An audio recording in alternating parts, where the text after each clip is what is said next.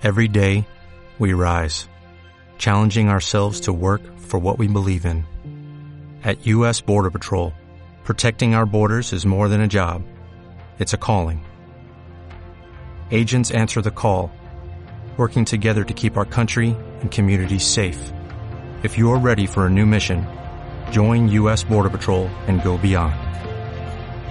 Learn more at cbp.gov/careers.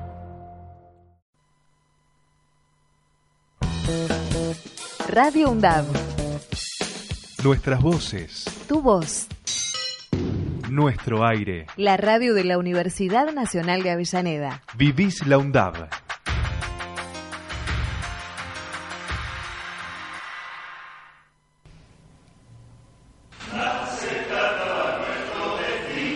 Coral, Letra letra y música. y música. Un momento para compartir experiencias y sensaciones vinculadas al canto coral y a la lectura.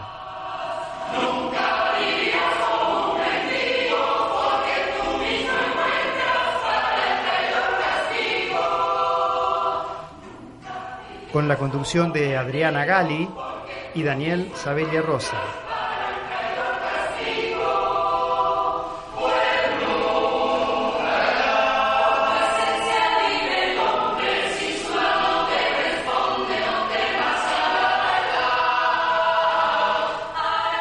Coral, letra y música comienza así en Radio UNDAV.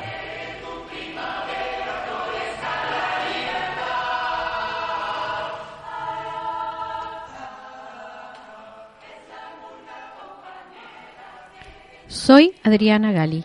Soy Daniel Sabelia Rosa y les damos la bienvenida a este nuevo encuentro en Coral, letra y música.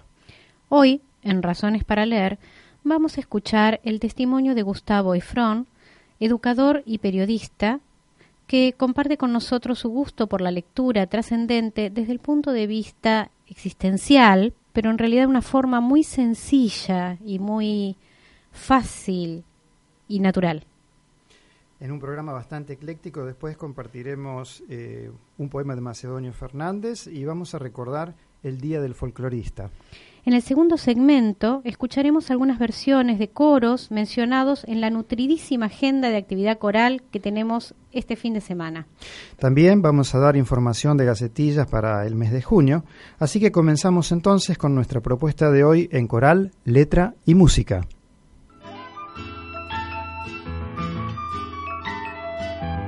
Ahora, en Coral, Letra y Música, Razones para Leer.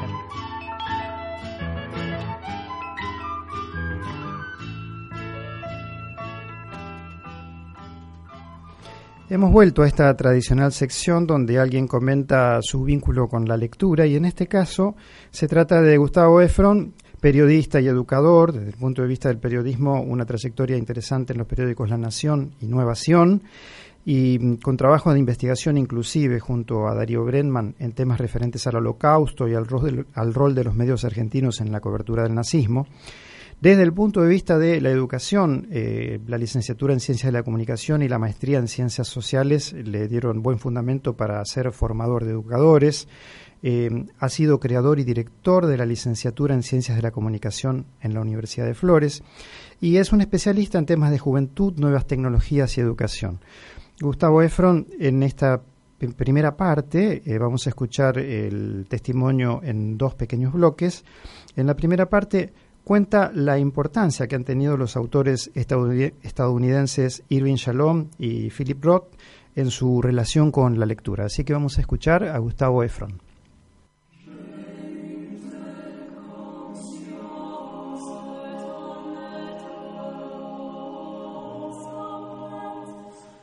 Soy Gustavo Efron, soy educador, periodista, nadador, padre de familia, militante de la vida.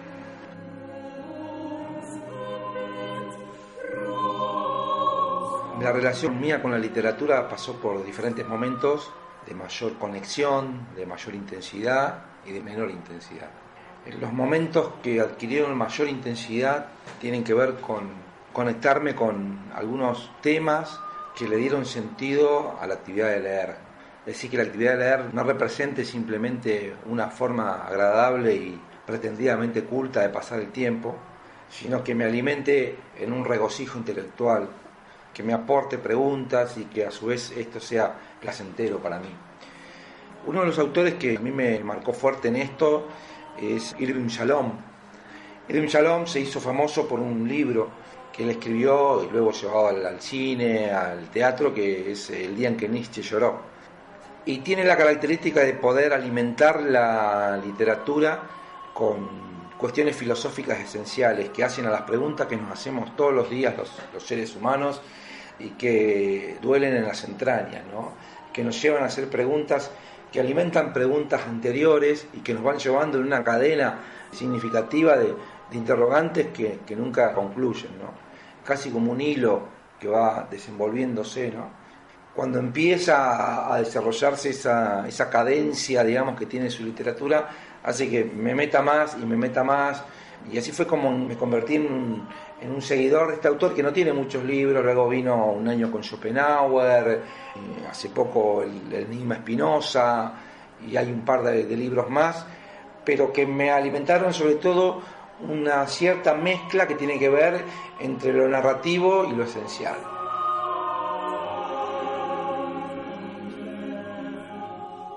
El otro autor que, me alimentó un poco en, este camino, donde se conjugan las cuestiones existenciales con los dramas cotidianos, es Philip Roth, eh, un autor prolífico norteamericano, debe tener, no sé, no menos de 40, 50 libros.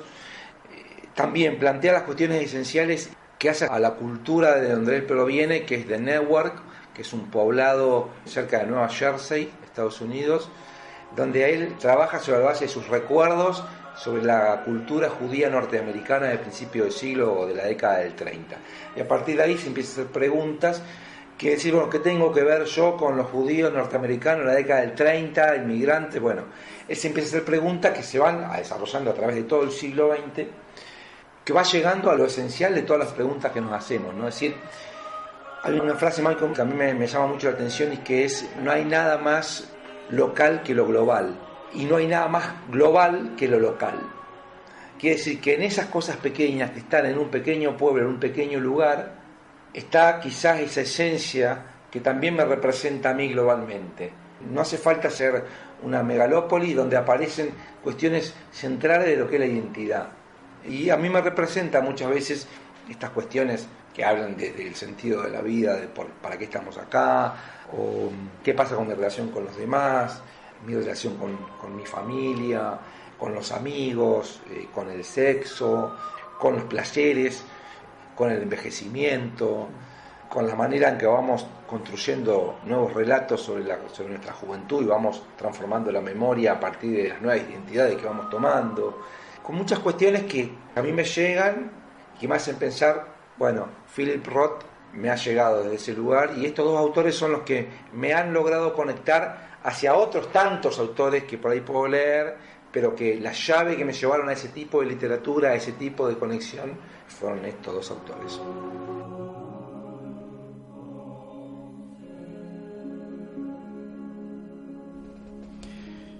Bueno, escuchábamos a Gustavo Efron acá citando a dos eh, yo diría, el caso de Irving Shalom fundamentalmente es un psiquiatra eh, que además escribe, ¿no? Esa es la cuestión, porque eh, es un representante muy importante de la psicoterapia existencial, eh, quizás el más importante en toda América.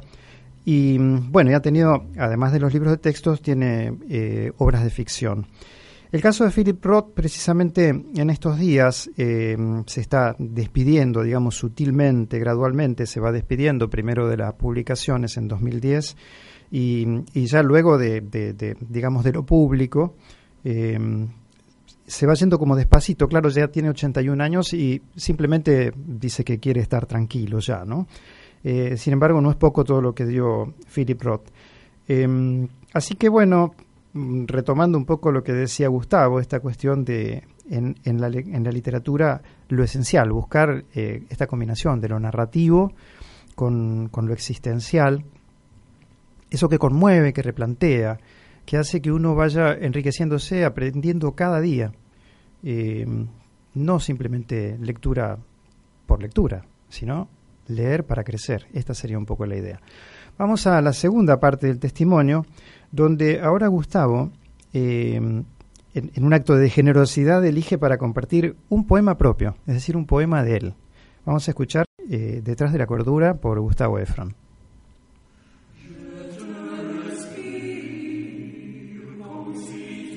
Bueno, voy a compartir una poesía mía que justamente tiene que ver con esta cuestión de escribir sobre lo esencial, sobre lo que a mí me pasa y que probablemente le pase a otro, te pase a vos, pero que tiene que ver justamente con esos sentidos interiores, ¿no?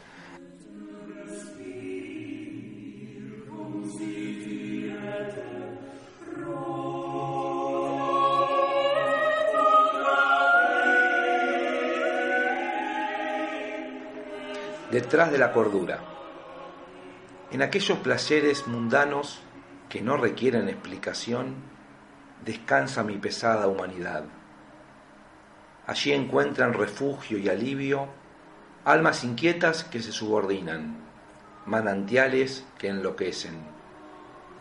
Sin siquiera imaginar otra salida, yacen allí, muertos, los recuerdos de una vida inexistente, que poco a poco van perdiendo sentido, los augurios de un mañana idealizado, que se bifurcan en sendas inconclusas. Sé que aún me esperan tempestades. Es una percepción indescriptible que me ayuda a mantener el día sin enterrar mis ilusiones detrás de una fachada de cordura.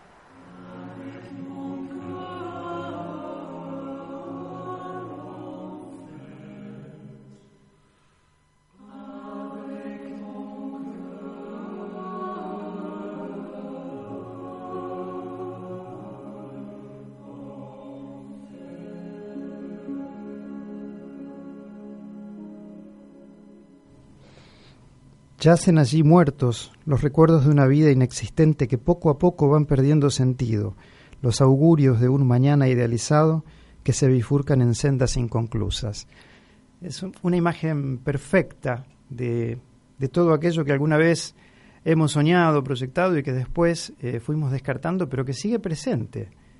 Sigue, es como, como una ilusión de, de de que alguna vez, ¿no? Si uno tuviera la oportunidad, eh, pero, pero bueno, uno se tiene que ir despidiendo de todos esos caminos inconclusos. Hermoso el poema de Gustavo, Detrás de la Cordura. Eh, ¿Querías comentar algo? Sí. Realmente a mí este poema me, me, impactó bastante porque habla, no sé, de las veces que lo leí me habló de distintas cosas. Eh, me remitió a distintas cosas, ¿no? Incluso los recuerdos de una vida inexistente también puede llegar a ser la misma lectura. Sí, sí, las vidas paralelas. Sí, las vidas paralelas de la cuando lee vive otras otras vidas, Perfecto. que, nos relatan, ¿no? Y nos vestimos también con la carne de esos personajes.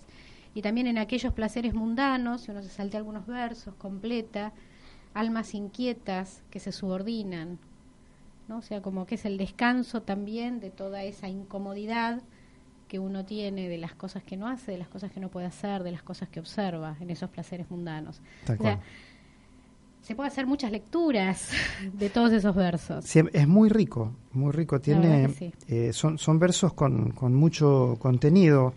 Eh, y creo que tiene que ver con esto que decía Gustavo, que tiene que ver con el tipo de literatura que, con la cual él se alimenta. Eh, generar a través de la palabra algo más que una lectura de formas, sino también un, contenido que alimenta. Y esto nos lleva a, a, Brenner y a eh, Liliana Bodoc y aquellas charlas donde se hablaba precisamente de la importancia de la palabra poética, ¿no? Como, como enriquecedora, como humanizadora. Eh, bueno, parece ser que estamos en buenas manos y la educación viene por ahí. Y vamos a otro tema que tiene que ver con la con la agenda. Mañana es primero de junio y precisamente un primero de junio, pero de 1874. Nacía en Buenos Aires Macedonio Fernández. Estudió Derecho y Ciencias Sociales en la UBA y ejerció abogacía hasta 1920, cuando sucedió la muerte de su esposa. Precisamente en Derecho, él compartió estudios con eh, Jorge Guillermo Borges, de quien fue un gran amigo. Eh, también estudiaron algo de psicología juntos. Este, este Jorge Guillermo no es nada menos que el padre de Jorge Luis Borges. Em, precisamente, si Macedonio Fernández tiene importancia eh, literaria, creo que en buena medida se debe a la exaltación del valor que le dio Jorge Luis Borges por la influencia que tuvo en su vida. Quizás no hubiera trascendido tanto como escritor si no fuera porque es Jorge Luis Borges quien lo, quien lo resalta, ¿no? Pero tenía, entre otras cosas, un sentido del humor muy irónico. Eh, por ejemplo, hay una frase que a mí me gusta mucho que, dice, un día de lluvia corre detrás de las personas para avisarles que sus paraguas se están mojando. Eh, ciertamente, un sentido del humor irónico y simpático. Vamos a recordar entonces, en un nuevo aniversario de su nacimiento, a Macedonio Fernández con un poema quizás el, poema más lindo que hemos podido encontrar de él, eh, por ignorancia nuestra, no, no porque no los haya mejores, y el poema es Hay un morir, y dice Macedonio Fernández en Hay un morir. No me lleves a sombras de la muerte, a donde se hará sombra mi vida, donde solo se vive el haber sido.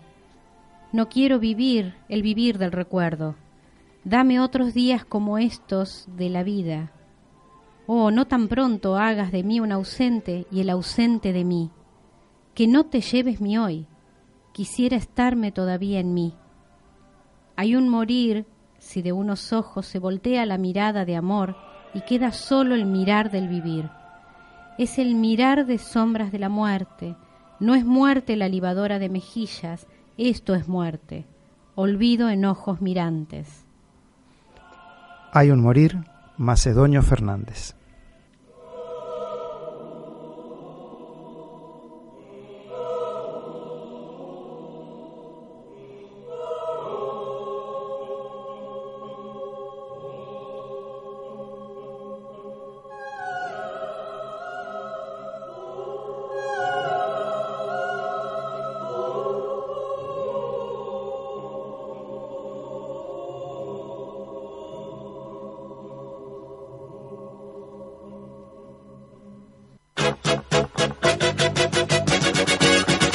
Comienzo de espacio publicitario.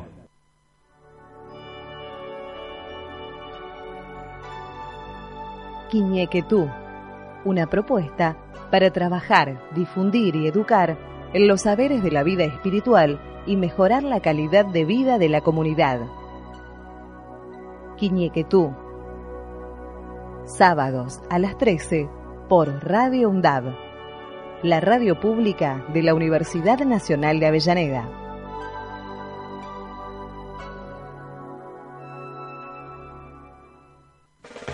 EAD en el aire. Cursamos juntos a distancia. Habla con tus docentes. Sacate todas las dudas. Escucha EAD en el aire, el programa de radio de educación a distancia. Ciclo de Tecnicatura en Política y Gestión y Comunicación todos los lunes de 18 a 19 por Radio UNDAV, la radio pública de la Universidad Nacional de Avellaneda.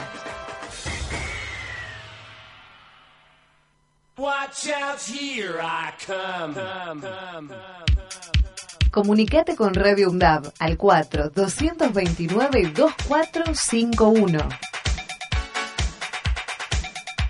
Seguinos en Twitter, arroba Radio UNDAV.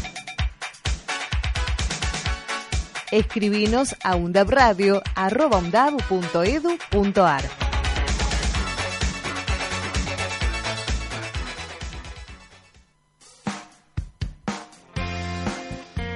Vivís la UNDAB. Te acompañamos de lunes a viernes desde las 8 de la mañana por la 90.3. Radio UNDAB 90.3.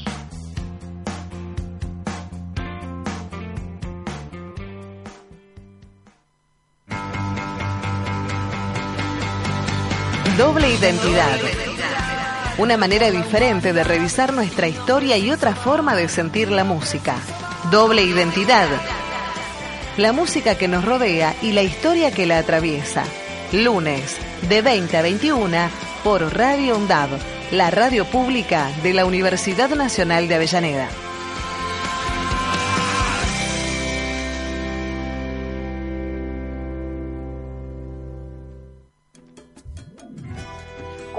Arte en la UNDAV para trabajar en conjunto con las organizaciones culturales y difundir las producciones artístico-culturales de los docentes y estudiantes de la UNDAV. El programa del Departamento de Cultura y Arte. Cultura y Arte, lunes de 16 a 17 por Radio UNDAV, la radio pública de la Universidad Nacional de Avellaneda.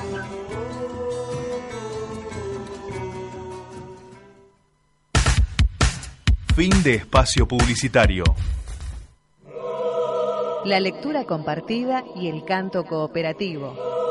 Dos formas sociales de leer y cantar. Coral, letra y música. Vivilo en Radio UNDAV.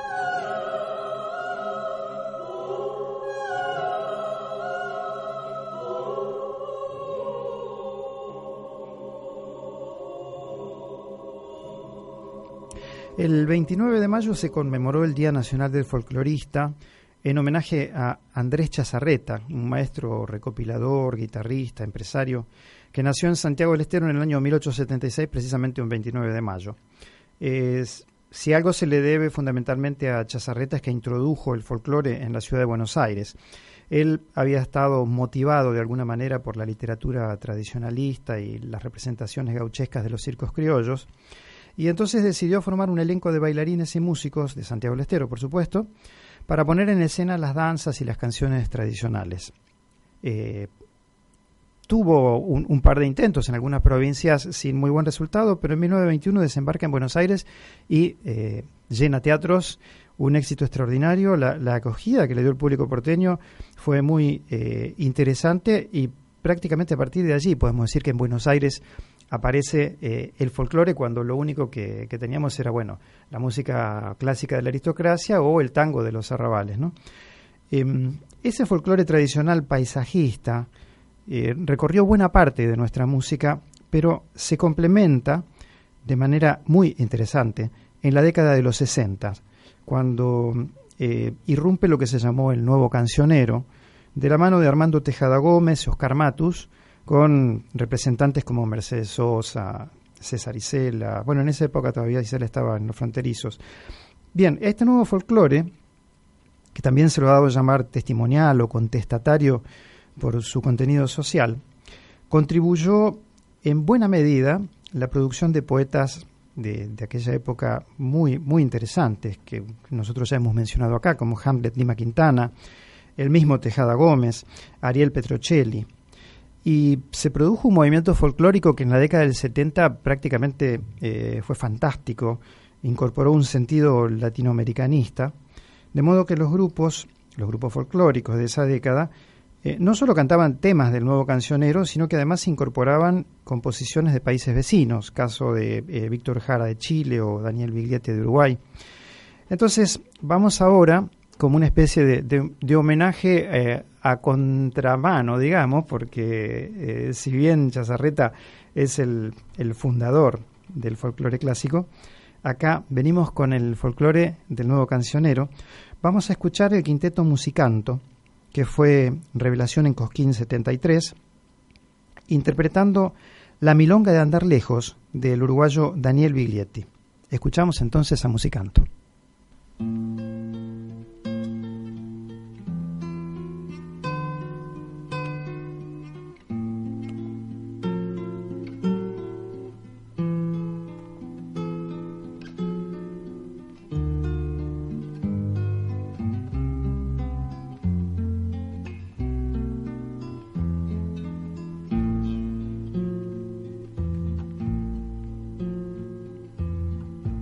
Lejos está mi tierra y sin embargo que cerca, pues que existe un territorio donde la sangre se mezcla, tanta distancia y camino, tan diferentes banderas la misma, los mismos hombres esperan. Yo quiero romper mi mapa, hacer el mapa de todos, mestizos negros y blancos, trazarlo codo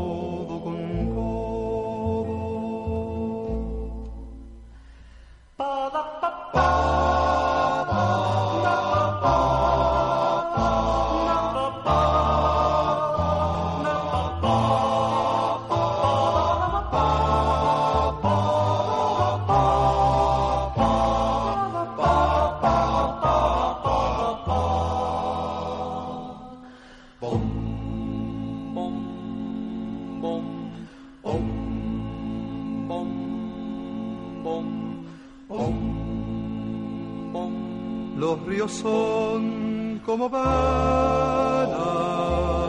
de un cuerpo entero extendido y es el color de la tierra, la sangre de los caídos. No somos los extranjeros, los extranjeros son otros, son ellos los y los esclavos nosotros. Yo quiero romper la vida, como cambiarla quisiera. Ayúdenme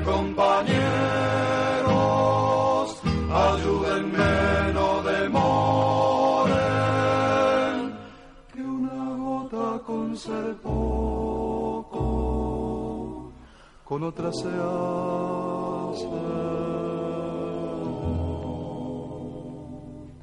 Aguas.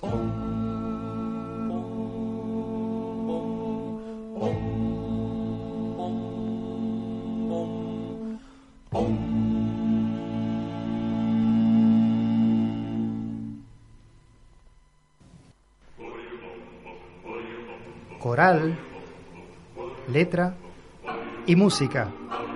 Un puente para acercarse a dos mundos habitados por la sensibilidad de lectores y coreutas.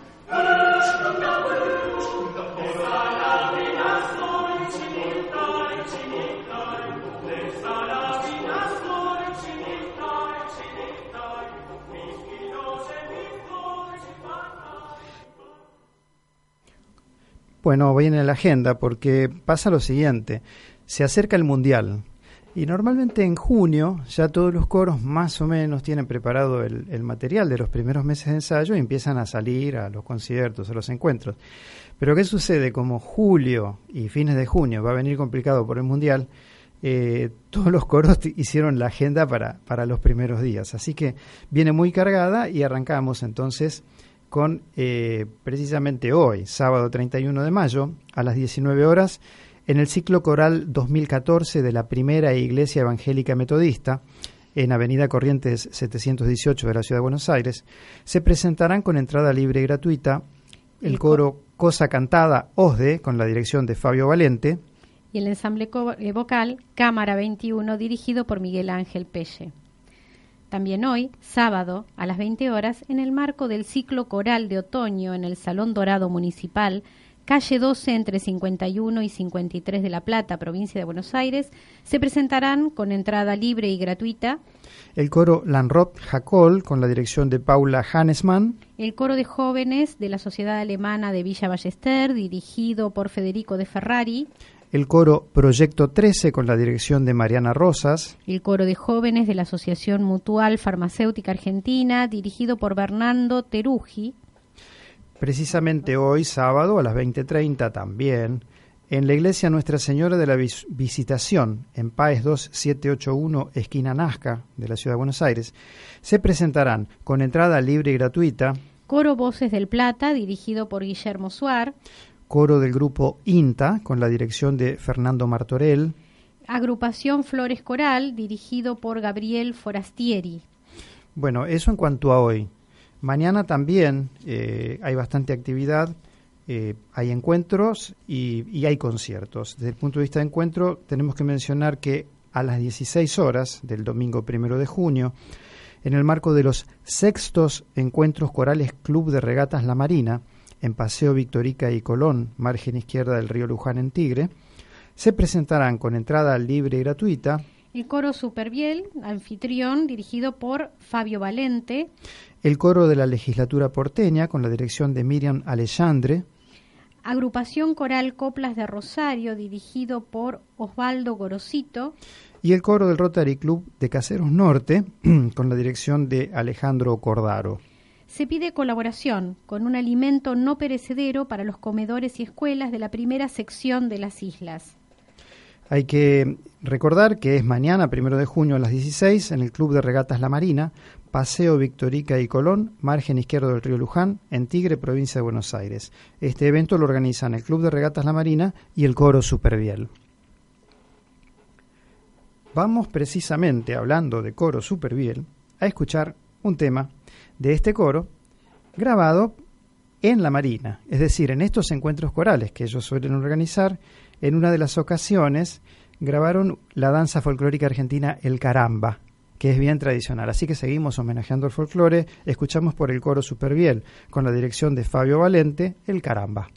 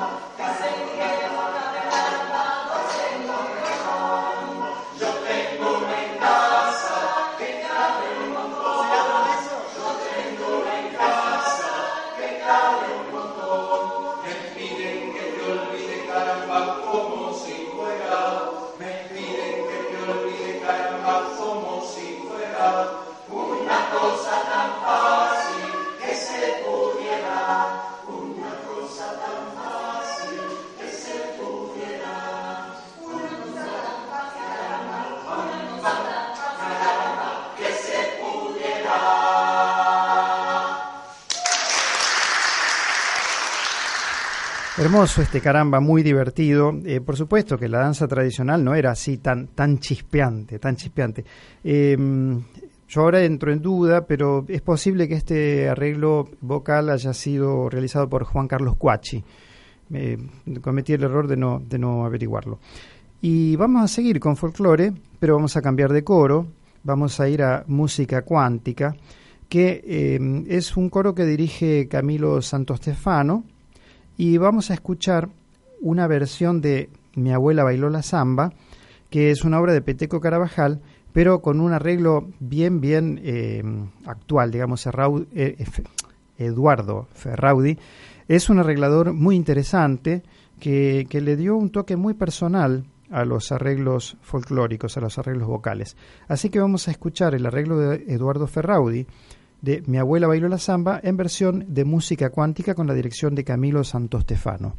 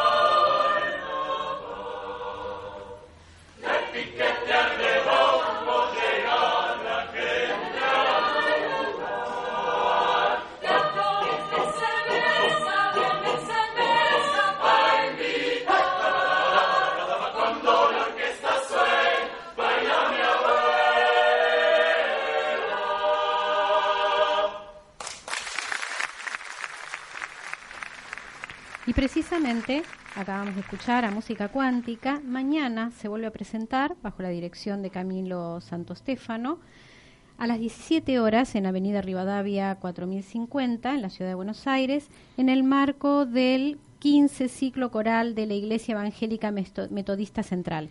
La entrada es libre y gratuita e interpretarán obras de Bach, Mendelssohn, Levente, Messiaen, Britten y Barber. Muy bien. Y el coro de cámara Zair, bajo la dirección de Diego Boero, se presentará también mañana, primero de junio, a las 17 horas, en la Iglesia Ortodoxa Griega, Dormición de la Teotocos, en Julián Álvarez 1030, en Buenos Aires. La entrada es libre y gratuita e interpretarán obras de Félix Mendelssohn, Johannes Brahms, Eric Whittaker, Ola Heilo, Frank Martin y Giorgi Ligeti. Precisamente después vamos a escuchar algo de Ligeti hacia el final, que es, un húngaro formidable en cuanto a composición. Pero ahora lo que vamos a escuchar es al coro de cámara Zair en, en una versión que grabaste vos, ¿no es cierto, Adriana? Esto fue en octubre del año pasado, el 6, domingo 6 de octubre. El año pasado, sí, yo hice una grabación de un concierto en donde se presentaron varios coros. Uno de ellos fue el, coro Zair, dirigido por Diego Boero. Y en este caso interpretando una obra de un filipino, John August Pamituan, Pamintuan, no me sale el apellido, que es em, un muy buen compositor filipino. tal vez no, es demasiado conocido por en lo joven, ambiente. Por lo joven, porque nació en el 72, así que es jovencito. Pero realmente tiene una gran producción y en este caso toma una letra de Federico García Lorca, de Profundis, eh, y realmente le transmite el tal cual el dramatismo que tiene esa letra. El clima.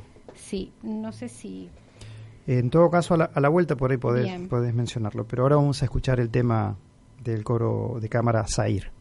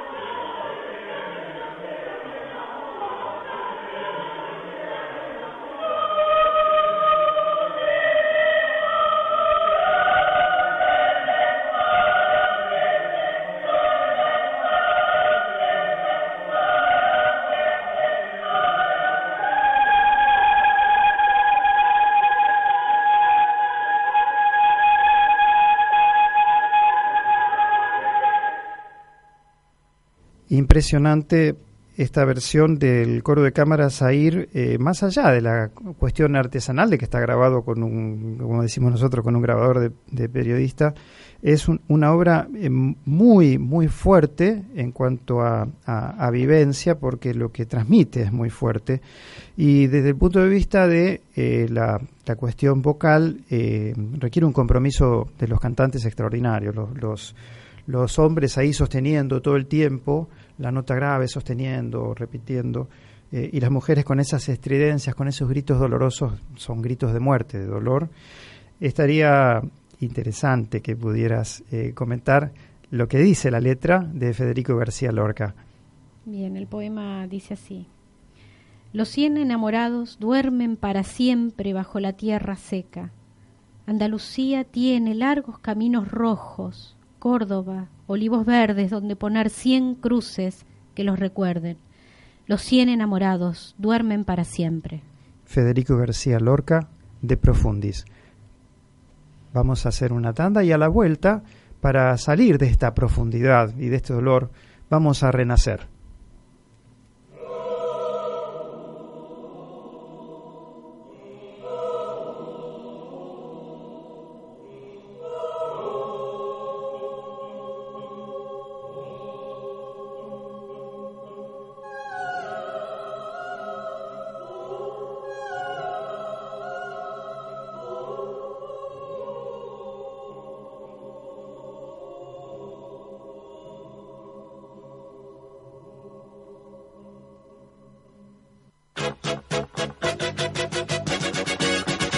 Comienzo de espacio publicitario.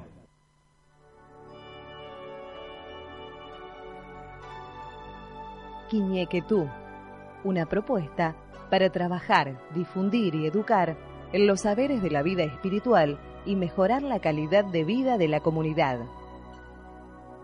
Quiñequetú, sábados a las 13 por Radio UNDAV la radio pública de la Universidad Nacional de Avellaneda.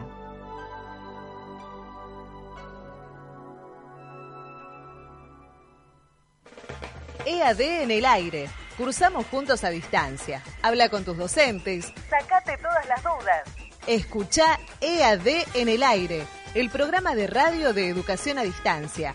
Ciclo de Tecnicatura en Política y Gestión y Comunicación todos los lunes de 18 a 19 por Radio UNDAV, la radio pública de la Universidad Nacional de Avellaneda.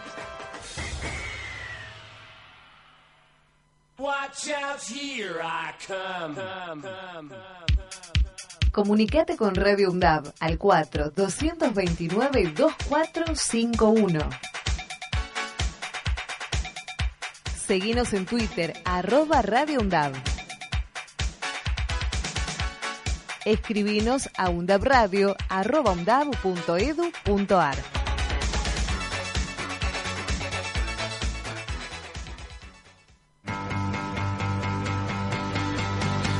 Doble identidad. Una manera diferente de revisar nuestra historia y otra forma de sentir la música. Doble identidad. La música que nos rodea y la historia que la atraviesa. Lunes, de 20 a 21 por Radio UNDAV, la radio pública de la Universidad Nacional de Avellaneda.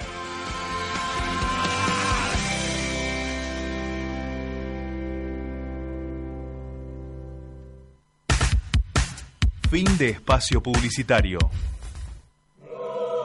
La lectura compartida y el canto cooperativo. Dos formas sociales de leer y cantar. Coral, letra y música Vivilo en Radio UNDAV.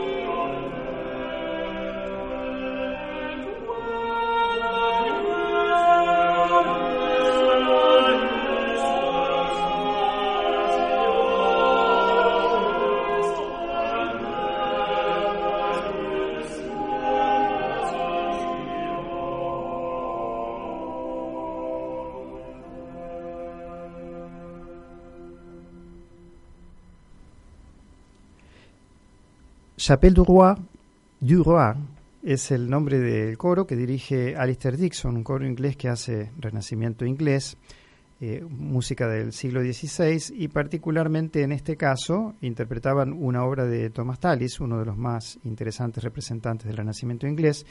La obra es Hear the Voice and Prayer, eh, una tranquilidad que nos devuelve a, a la calma. ¿no?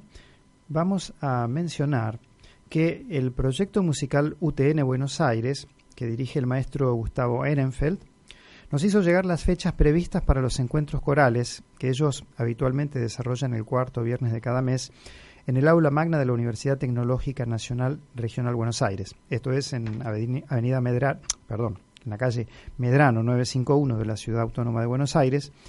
Y eh, la lista de encuentros que nos enviaron, el próximo estaría siendo el viernes 27 de junio a las 21 horas, por supuesto con entrada libre y gratuita. Cuando se acerque la fecha, seguramente ellos nos darán la información de qué coros están presentes ese día. Así que ahora vamos a lo prometido, al tema de Ligeti, Georgi Ligeti, un, un compositor húngaro formidable de lo que llamamos coral del siglo XX, y vamos a escuchar una obra que describe al pastor que pide la lluvia, y por supuesto la lluvia ocurre, eh, en versión del Estudio Coral de Buenos Aires con la dirección de Carlos López Pucho, una obra muy difícil de interpretar, pero muy fácil de disfrutar escuchando. Es una obra para hacer público esta. Orto Bagui, de Giorgi Ligeti, en las voces del Estudio Coral de Buenos Aires con la batuta de Carlos López Pucho.